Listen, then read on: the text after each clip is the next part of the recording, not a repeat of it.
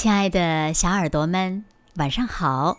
欢迎收听子墨讲故事，也感谢你关注子墨讲故事的微信公众号。我是每天晚上为小朋友们讲故事的子墨姐姐。今天呀，子墨要为小朋友们讲的故事呢，名字叫做《鳄鱼饿了》。鳄鱼饿了。要吃什么呢？小耳朵准备好了吗？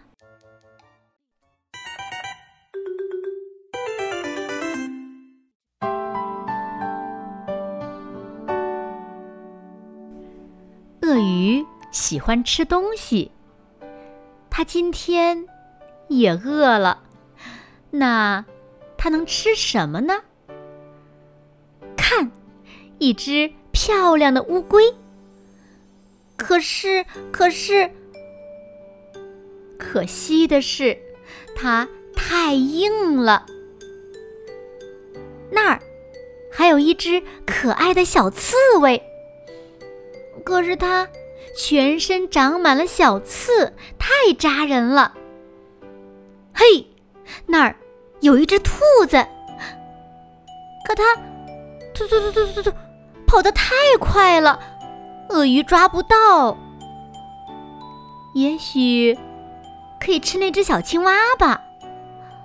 不行，它跳走了，跳进水里不见了。也许这只长颈鹿可以当一顿美餐。嗯，可它实在是实在是太友善了。这头大象呢？哦，它实在是太太太太太太大了。那吃这只变色龙怎么样？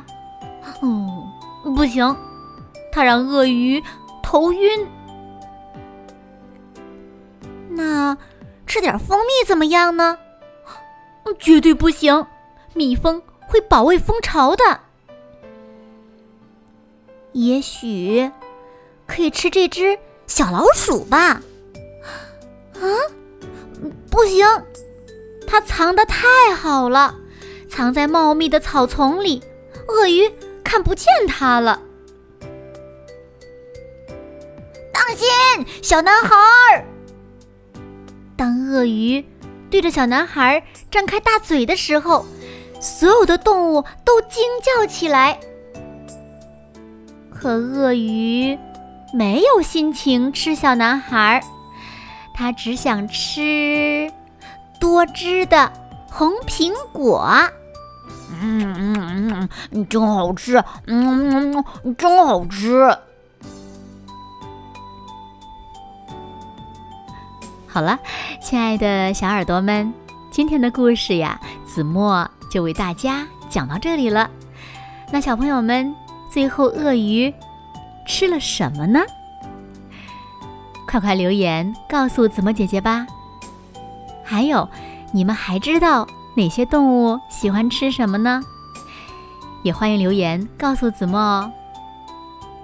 那今天就到这里了，明天晚上八点半，子墨依然会在这里用一个好听的故事等你回来哦。你一定会回来的。对吗？那如果小朋友们喜欢听子墨讲的故事，也不要忘了在文末点亮再看和赞，给子墨加油和鼓励哦。